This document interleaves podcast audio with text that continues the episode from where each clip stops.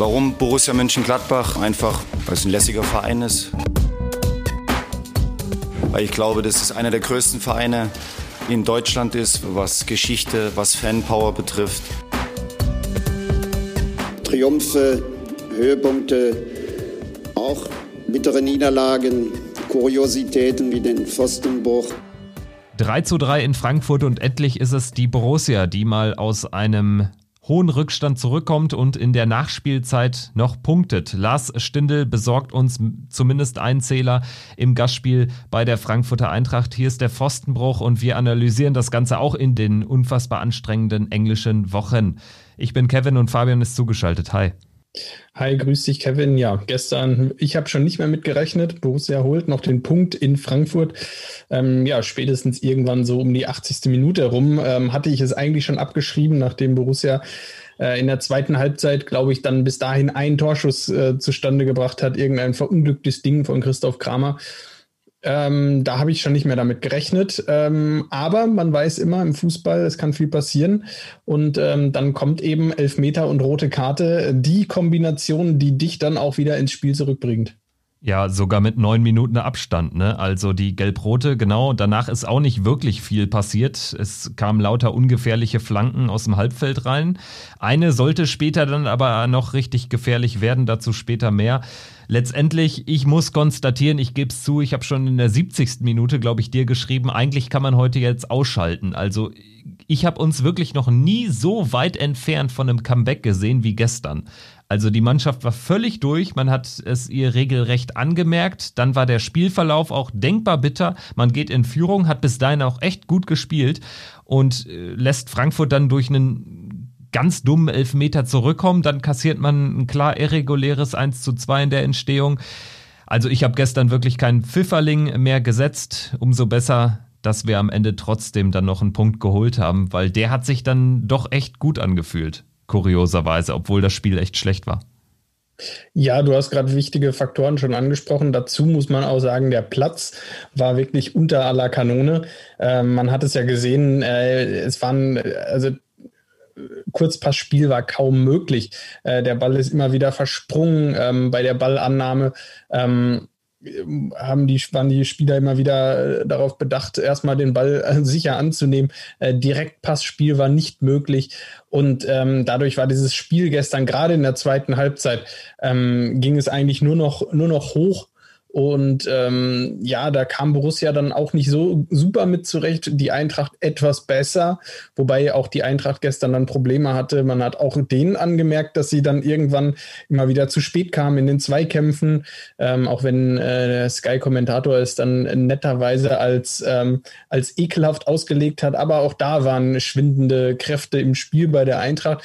Ja, schwieriger Platz. Ähm, ab der 60. Minute war das Spiel dann spätestens äh, nicht mehr gut anzuschauen anschauen. Ähm, gefühlt, äh, und so geht es mir jetzt irgendwie, diese Saison spielt Borussia öfter bei, wenn sie auswärts spielen, ähm, auf einem Platz, der kurz danach ausgetauscht werden sollte oder wird.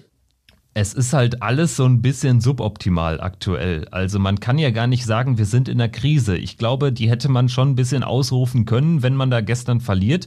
Aber jetzt äh, punktet man ja immer. Also wir haben auch nur zwei Partien verloren. Das ist auch natürlich eine Marke. Und äh, wir sind ja auch immer noch im Dunstkreis der europäischen Plätze und haben sogar ein leichtes Polster gesetzt äh, zu dem Mittelfeld. Also im Prinzip läuft es gar nicht so schlecht, wenn man alle Faktoren einbezieht. Und da muss man natürlich dann auch gestern drüber sprechen. Stichwort Kraft. Ähm, klar, wir haben jetzt siebenmal gewechselt. Ich glaube, vorher waren es beim Hertha-Spiel Spiel sechs Wechsel im Vergleich äh, zum Spiel in Madrid. Dementsprechend wird fleißig durchrotiert. Man kann natürlich leicht sagen, ja gut, äh, die meisten Spieler oder zwei Drittel der Mannschaft spielen ja dann auch nur ein Spiel pro Woche und nicht zwei. Aber es ist ja auch Quatsch, weil die reisen zusammen, das ist ein straffes Pensum. Äh, du kommst gar nicht in normalen Trainingsbetrieb rein, du bist nur auf Achse ganz ehrlich, das hat sich für mich angefühlt, wenn man das vergleicht mit einem normalen Leben, so wie wenn man irgendwie nachts irgendwas noch arbeiten musste, aber am nächsten Morgen um 7 Uhr einen Zahnarzttermin hat. Da geht man dann auch total paralysiert hin und ist irgendwie nur Passagier im eigenen Leben. Also diesen Eindruck hat Borussia irgendwie gemacht.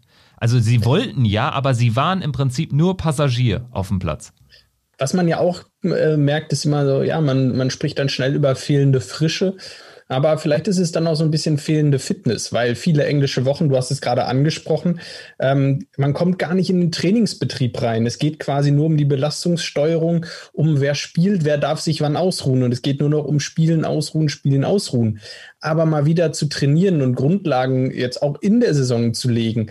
Ähm, dafür bleibt überhaupt nicht mehr die Zeit. Es gibt nur noch Belastungspeaks und Belastungs- ähm, ja, und Ruhephasen. Und ähm, darunter leidet auch am Ende die Fitness. Und ähm, das ist nicht optimal, äh, wenn man diese, diese Konstantbelastung einfach gar nicht mehr hat. Und ähm, ja, eben diese ganzen Trainingswochen, die komplett fehlen. Und ähm, das merkt man im Moment ja nicht nur bei Borussia, das gehört zur ganzen Wahrheit dann eben auch dazu. Jetzt äh, kommen wir am Ende mit dem 3-3 raus und äh, haben das natürlich maßgeblich dieser wilden Schlussphase zu verdanken. Du hast es eben angesprochen, Abraham sieht gelb-rot. Das auch, äh, wie ich fand, verdient. Am Ende ist es dann Lars Stindl, der einen Elfmeter, einen ziemlich unnötigen Elfmeter aus Frankfurter Sicht verwertet, den auch glücklich verwertet und dann vor allen Dingen in dieser sechsminütigen Nachspielzeit, wo ich mich gefragt habe, wo kommen die sechs Minuten her? In Summe drei und äh, sechs äh, Nachspielzeit, also neun Minuten insgesamt. In der ersten Halbzeit gab es ja, glaube ich, nur drei. Da hätten es deutlich mehr sein müssen. In Summe passt das schon, aber ich fand, die zweite Halbzeit hat keine sechs Minuten hergegeben. Wie hast du es gesehen? Ja, es gab viele Unterbrechungen. Äh, oft lag mal jemand wieder, wieder am Boden. Dann alleine ja dieser Platzverweis ich denke, ich denke schon, dass die, dass die, dass das Spiel da auch viel hergegeben hat, weil das Spiel super oft unterbrochen war. Ähm, ich glaube, alleine wenn man diese kleineren Fouls und diese kleineren Zweikämpfe mal aufsummiert, dann kommt man schon auf ein paar Minuten. Ähm, ja, nichtsdestotrotz, ähm, das Spiel war eigentlich ein Spiel, wo man naja, normalerweise sagt man nach 70 Minuten, komm, pfeif ab. Äh, das wird hier, das, hier passiert auf beiden Seiten gerade nichts mehr. Ähm, ja, und dann ähm, schwindende Kräfte und eine absolute Willensleistung von Breel Embolo, der sich da äh, im Mittelfeld hervorragend durchsetzt, sich den Ball schnappt, äh, 60 Meter vom gegnerischen Tor entfernt und nach dem Motto durchgeht, so, euch zeige ich jetzt, euch zeige ich es jetzt, ich möchte, ich möchte da nach vorne, ich möchte da durch. Äh, Abraham kann ihn nur mit dem Foul stoppen und dann, ähm, ja, ähm, ab dem Zeitpunkt hatte man so ein bisschen das Gefühl, Borussia will. Sie konnten zwar kaum, aber dann kam eben das Elfmetergeschenk. Du sprichst mit Embolo einen wichtigen Mann an, denn ich habe das Gefühl, er ist auch unfassbar gereift. Jetzt war er gegen Hertha sogar Kapitän. Ich glaube, äh, das gibt ihm auch echt einen Schub, dass er da so ein wirklich hohes Standing in der Mannschaft hat, dass er auch richtig angekommen ist mal in einem Verein außerhalb von Basel. Und am Ende muss man auch sagen, hatten wir auch die richtigen Spieler für eine Willensleistung auf dem Platz, sprich Chris Kramer, Matze Ginter, Lars Stindl, Breel Embolo. Das sind dann die Typen, die wirklich nochmal so ein Ding rumreißen können an einem Abend, wo wirklich gar nichts geht. Ibo, Ibo Traoré bringt dann noch eine vernünftige Flanke und das war auch die einzige rein. Dann denke ich schon, Stindel macht den doch einfach rein und er kriegt tatsächlich dann nochmal den Abpraller. Also aus Frankfurter Sicht kannst du es ja gar nicht äh, bitterer vergeigen.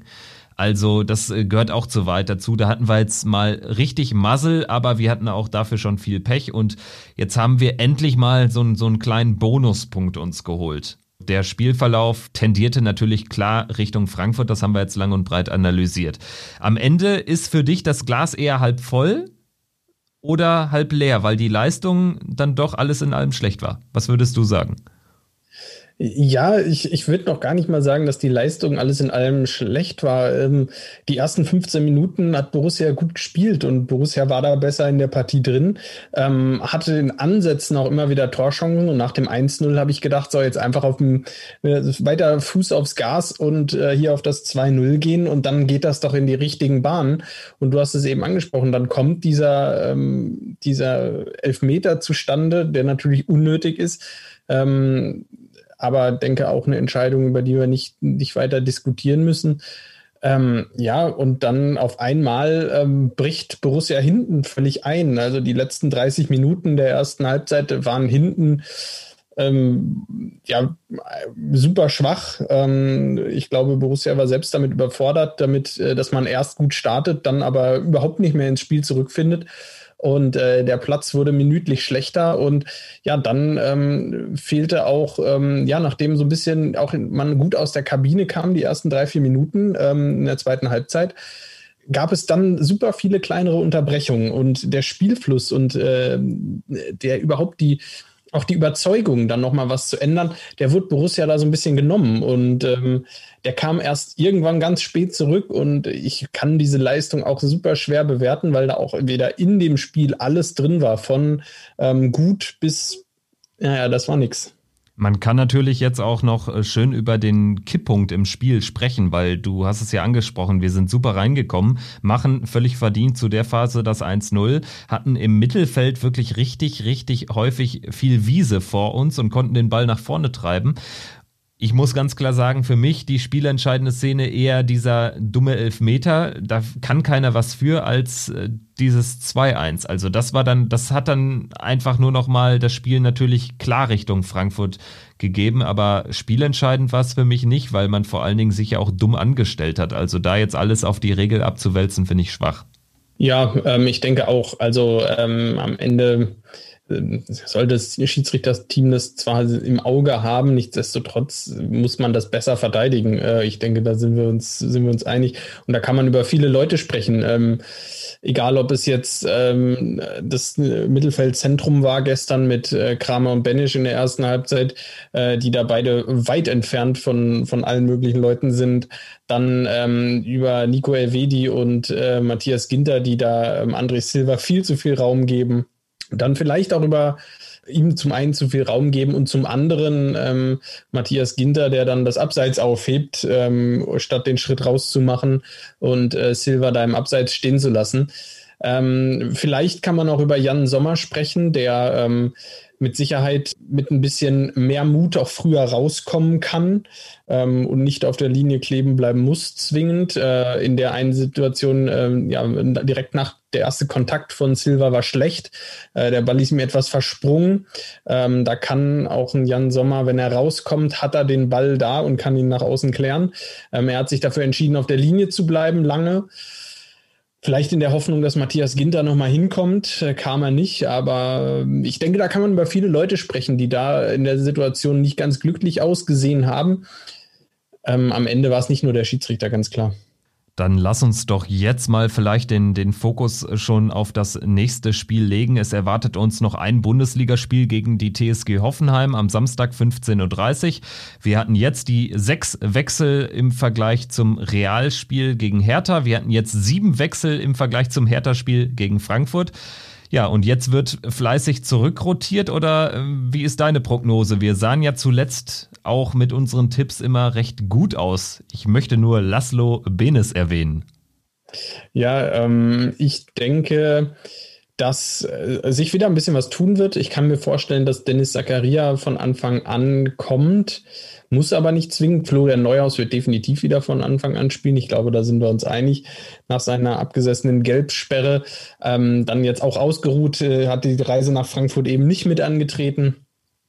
Und von daher ähm, wird der mit Sicherheit auf dem Platz stehen. Äh, Lazaro ist natürlich ein Startelf-Kandidat, äh, Breel Embolo, ähm, aber auch ähm, Dennis Zakaria. Das sind so die vier, die mir jetzt als erstes einfallen, die ich eventuell äh, mit einem Startelf-Mandat ähm, sehe im Vergleich zu gestern. Ja, ich bin fest davon überzeugt, dass es weniger Wechsel werden als äh, zuletzt. Weniger Rotation, weil ich glaube, man sagt sich jetzt, man hat zumindest noch mal einen Tag länger Zeit als Hoffenheim es ist jetzt kein Mittwoch-Samstags-Rhythmus, sondern Dienstag-Samstags und danach wird ja Dienstags wiederum gespielt in Elversberg und ich glaube, dass man jetzt eher die, die, ja nennen wir sie Büffelherde, Plea, Tyram, Embolo, dass man die nochmal ranlässt, beziehungsweise Plea und Tyram eben in der Startelf belässt. Maximal einer geht runter. Ich glaube nicht, dass man komplett ohne, ohne sie spielen wird und ich bin auch davon überzeugt, dass Lars Stindl spielen wird ja, Flo Neuhaus wird natürlich reinkommen, der ist ausgeruht und dann in Elversberg, glaube ich, werden wir nochmal eine ganz andere Mannschaft sehen. Vielleicht würde ich nur mal so anreißen, ein Tikus Düram, Lars Stindl, Lasso Player, vielleicht sind das auch Kandidaten für einen verfrühten Urlaub. Also ich denke, die Option gibt's auch, ohne jetzt Elversberg auf die zu leichte Schulter zu nehmen.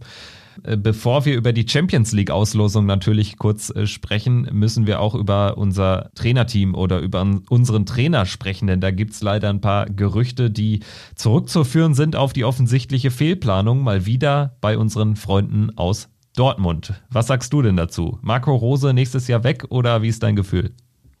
Mein Gefühl ist erstmal, dass da gar nichts passieren wird in den kommenden Monaten. Ich finde, es ist ein cleverer Schachzug von Borussia Dortmund jetzt gewesen. Ich meine, die installieren einen Trainer äh, mit Edin Terzic, der ähm, den Verein kennt, der bis zum Saisonende da bleiben soll. Das darf man nicht vergessen. Und wenn ein Verein wie Borussia Dortmund einen jungen Trainer installiert bis Saisonende, dann ist das erstmal schon ein Vertrauensvorschuss. Und wenn sie nicht glauben würden, dass sie mit äh, Edin Terzic erfolgreich sein würden, dann hätten sie ihn ja gar nicht installiert. Dann hätten sie ja direkt jemand anders geholt. Demnach muss bei Borussia Dortmund ja auch die Hoffnung sein, äh, dass er erfolgreich ist. Und wenn er erfolgreich ist, dann wird er auch über die Saison hinaus bleiben. Heißt, ich finde, das ist ähm, asozial, aber clever von Borussia Dortmund, weil sie ganz bewusst Marco Rose ins Spiel bringen, um Unruhe bei Borussia reinzubringen ähm, dass sie diesen Namen ganz offen kommunizieren. Ähm, natürlich ist dieser Name irgendwo von Borussia Dortmund intern an die Presse gespielt worden. Äh, die Presse greift es gerne auf, ähm, ist natürlich eine, eine gute Story. Ähm, nichtsdestotrotz glaube ich, dass da erstmal jetzt gar nichts passiert, weil Borussia Dortmund muss natürlich die Hoffnung haben, dass sie mit Terzic erfolgreich sind und dann erübrigt sich die Frage und dann stellt sich die Frage auch gar nicht mehr. Ja, ich äh, würde den, den Gegenpart übernehmen. Ich sehe es ein bisschen anders. Und zwar die Installation von Terzic macht mir eigentlich ein mulmiges Gefühl, was Rose betrifft, weil ich glaube, ähm, dass es genug Beispiele gibt, auch äh, für, für ähm, Trainer, die man irgendwie aus der zweiten Mannschaft hochzieht oder so. Da braucht man nur in die jüngere Borussia-Vergangenheit schauen. André Schubert, ich meine, da hat man sich dann eher ein Problem geschafft, dass man ihn auf je jeden Fall ja dann auch nicht wieder schnell entlassen konnte. Ich würde grundsätzlich ruhiger schlafen, wenn da jetzt irgendwie so eine, selbst wenn es eine Stöger-Lösung wäre, wo man sich aber zumindest irgendwie vorstellen kann ähm, aus Dortmund Sicht, dass der vielleicht dann auch weiter da bleibt. Also ich glaube, Terzic ist der klassische Kandidat.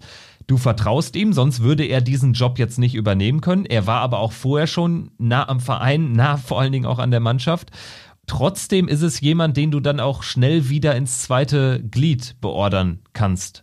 Ich weiß gar nicht, ob es unbedingt da die großen Durchstechereien braucht und ich weiß gar nicht, ob das überhaupt eine Sensationsmeldung ist, dass Marco Rose der Top-Kandidat ist. Ganz ehrlich, das habe ich schon vor fünf, sechs Wochen gedacht. Wenn irgendwann Favre tatsächlich entlassen wird, wird Rose der Top-Kandidat in Dortmund sein. Das steht für mich eigentlich drauf. Also so vom Typ her und so. Er verkörpert fußballerisch das, glaube ich, was auch Dortmund sich vorstellt und vor allen Dingen im Vergleich zu einem Favre emotional ist er auch ein Typ, der, der nach Dortmund passt, natürlich auch zu uns gut passt, das merkt man ja. Aber deswegen, ich, ich sehe es eigentlich ein bisschen, ja, vielleicht pessimistischer. Ja, mein, mein Gedanke dabei ist, ähm, Dortmund hätte auch genauso gut sagen können, ähm, sie, sie äh, geben Terzic bis zur Winterpause und dann schauen sie nochmal neu. Und dann hätten sie immer noch kommunizieren können, äh, wenn sie jetzt im Winter ähm, oder jetzt über Weihnachten nochmal schauen können, das Ganze nochmal ähm, sich äh, überdenken können. Aber so ähm, geben sie Terzic ähm, die gesamte Saison und jetzt mal ganz hart ausgedrückt, wenn Terzic es schafft, deutscher Meister zu werden und die Champions League zu gewinnen, dann wird Dortmund ja einen Teufel tun und Marco Rose holen, dann wird Edin Terzic der Trainer bleiben. Aber das wird er ja ähm, nicht schaffen. Also das ist ja, ja vollkommen unrealistisch das muss ja zumindest die Hoffnung von Borussia Dortmund sein, weil sonst schenken sie die Saison jetzt gerade ab. Also wenn sie jetzt schon damit rechnen, dass sie die Saison ohnehin nur auf Position 5 beenden und in der Champions League in der kommenden Runde rausfliegen, äh, dann hätten sie Terzic gar nicht das Vertrauen geben dürfen, bis zum Ende der Saison da bleiben zu dürfen. Ähm, dann hätten sie gleich sagen müssen, ja, du bleibst jetzt mal zwei Spiele, aber wir holen dann auf jeden Fall nochmal jemand Neues, weil die Saison ist noch nicht gelaufen. Wir ne-, nehmen uns noch was vor für diese Saison deshalb, also mein, aus, in meiner, aus meiner Sicht müsste bei Dortmund der Anspruch sein, jetzt mit Terzic erfolgreich zu sein. Und ähm, dann könnte sich das Thema Marco Rose bei denen ähm, ohnehin von, von selbst erledigen. Das wäre natürlich äh, zu hoffen aus unserer Sicht. Ich äh, befürchte allerdings, oder beziehungsweise was ich untermauern möchte, äh, wenn die jetzt sagen würden, Terzic, du machst jetzt erstmal die verbleibenden Spiele bis zum Winter, das, was du gerade angesprochen hast, bis zu dieser ohnehin nicht wirklich existenten Winterpause, dann würde ich sagen, das wäre für meine Begriffe dann unrealistischer, dass Marco Rose oder ein Jesse Marsch oder ein Julian Nagelsmann oder wer auch immer mitten in der Saison vom, von, von einem Verein zum anderen wechselt. Und das ist so mein Gedanke, weshalb ich ein schlechtes Gefühl habe, weil man halt jetzt schon sagt, Terzic, du kriegst den kompletten Rest der Saison und dann werden die Karten eh neu gemischt. Wir wissen alle, es ist scheißegal, ob der äh, Rose jetzt einen Vertrag hat bis 22, 27 oder 21. Wenn er da raus will, und das kommuniziert auch Max Eberl, finde ich übrigens gut, er wird ja auch fast ein bisschen dafür kritisiert durch die Blume, dass er irgendwie äh, die, die Gerüchte nicht ausräumen kann. Was soll er denn machen? Also soll ja. er denn sagen, Marco Rose bleibt zu 100% in Gladbach? Wenn Marco Rose eines Tages aufsteht und sich sagt, ich habe keinen Bock mehr für diesen Verein zu arbeiten, ich habe ein besseres Angebot und ich bin dann und dann weg, ja, soll dann festketten? Also wenn ich jetzt irgendwie äh, nächste Woche keine Lust mehr habe auf meinen Arbeitgeber und es irgendwie äh, gewichtige Gründe für einen Berufswechsel gibt, gehe ich in die Kündigungsfrist und äh, fertig aus, Nikolaus, oder? Ja, also ähm, ich, ich denke, äh, äh, das sehe ich ganz genauso. Ich denke auch, dass, äh, dass Max Eberl da ähm, da auch die richtigen Worte gefunden hat und für mich das Thema deshalb auch in die Richtung äh, beendet sein müsste. Ähm, wir werden jetzt alle sehen, was kommt. Wir werden jetzt alle mal schauen, wie sich weiterentwickelt. Ähm, was ich dazu eben nur sagen wollte, ich kann mir nicht vorstellen, dass es jetzt in zwei, drei Wochen kommuniziert wird, dass Marco Rose der neue Trainer bei Borussia Dortmund wird. Deshalb glaube ich, dass wenn, dass das passieren kann, ich gebe dir da auch recht, ich sehe die Gefahr auch und ähm, die Möglichkeit, dass das passiert. Ich hoffe natürlich nicht und ähm, das wäre aus meiner Sicht auch äh, echt grauenvoll. Ich, äh, ich kann es langsam nicht mehr hören, wenn dass jemand vom Borussia zur falschen Borussia nach Dortmund wechselt. Und ähm, ich glaube schon, dass die Gefahr da ist, ähm, aber ich glaube nicht, dass wir davor März, April eine Entscheidung haben werden. Oder ähm, das heißt, wir werden in diesem Thema jetzt, da wird erstmal Ruhe einkehren. Ähm, weil jetzt erstmal geschaut wird, wie macht sich Terzic, wie, wie geht es weiter. Und vorher wird auch Borussia Dortmund Teufel tun, da ähm, Nägel mit, mit, Köpfen zu machen, ist meine Meinung. Und ähm, deshalb glaube ich, dass sich das noch ein wenig hinziehen wird, bis da, bis dieses Thema wirklich heiß wird. Es wird zwar gerade in den Medien heiß diskutiert, ich glaube aber, dass ähm, eine entscheidende Phase frühestens im März, April kommen wird. Gehe, was das betrifft, mit dir konform. Ich glaube auch nicht, dass sich das jetzt über Weihnachten irgendwie entscheiden wird. Davon kann man nicht ausgehen. Und all die äh, Transferanalysten aus Italien, wo ich mir auch denke, warum hat der denn da so, so einen guten Draht? Irgend, irgend so ein Typ, von dem ich noch nie was gehört habe, der von irgendwelchen Vorverträgen fabuliert.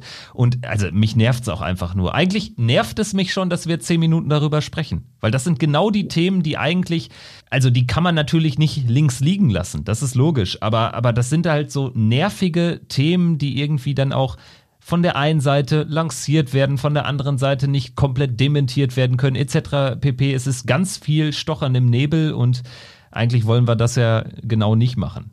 Im Nebel, Im Nebel stochern müssen wir auf jeden Fall nicht, was den Achtelfinalgegner Borussias angeht. So, so äh, da, da, sehen wir es klar am ähm, himmelblauen äh, Himmelszelt. Ah, sehr gut. Oh Gott. ähm, da wissen wir ganz genau, was Borussia erwartet, nämlich Manchester City. Die Himmelblauen zum dritten Mal in der dritten Saison Königsklasse, zweimal in der Vorrunde gespielt, beziehungsweise viermal in zwei Gruppenphasen, dreimal verloren, ein Unentschieden. Die Ergebnisse wurden sukzessive besser, sagen wir so. Wir haben immer in City vier Gegentore kassiert. Das wäre schon mal nicht ganz verkehrt, das zu unterlassen diesmal. Aber ganz, ganz grundsätzlich, du hast gesagt, City wäre der ideale Gegner, beziehungsweise der beste Gegner von den fünf Mannschaften, die da im Topf waren? Ja, äh, der beste Gegner, auch das jetzt nochmal, falls jemand das beim letzten Mal nicht gehört hat. Ich habe nicht gesagt, dass es dann einfach wird. Ähm, ich glaube, uns allen ist klar, dass das fünf enorm schwere Gegner sind, gegen die Borussia der Außenseiter ist. Das hier nochmal der Vollständigkeit halber. Ich glaube aber nach wie vor, dass City der Gegner von denen ist, äh, gegen den Borussia gute Chancen hat. City tut sich gerade in der englischen Premier League enorm schwer. City hat im Vergleich zu jetzt vielleicht anderen Gegnern, die da in der Verlosung waren, jetzt nicht die, die, die ganz, ganz herausragenden Spieler, natürlich De Bruyne und Sterling und äh, auch alle anderen, da braucht, äh, ja, es ist klar, äh, sie haben großartige Spieler, aber der ganz große Weltstar fehlt aus meiner Sicht bei City. Sie lösen vieles über, über die Mannschaft, ähm, über die auf vielen Positionen auch sehr, sehr gut besetzte Mannschaft. Aber sie sind auch nicht auf jeder Position wirklich herausragend besetzt. Also Ich glaube, ähm, dass Borussia da mit einem guten Konzept, mit äh, viel Stress, viel Druck auf die Abwehr schon einiges erreichen kann, ähm, weil da denke ich schon, was möglich ist. Ähm, man muss immer, immer aufpassen. Es bleibt dabei, Borussia bleibt der Außenseiter. Trotzdem ist an zwei hervorragenden Tagen was möglich. Bevor ich auch noch meinen Senf dazu beigebe, möchte ich erstmal noch einen weiteren Mann hier in die Runde holen. Ganz kurz die Einschätzung, eine Sondereinschätzung zur Champions League Auslosung von unserem ständigen Gastmoderator Dobby.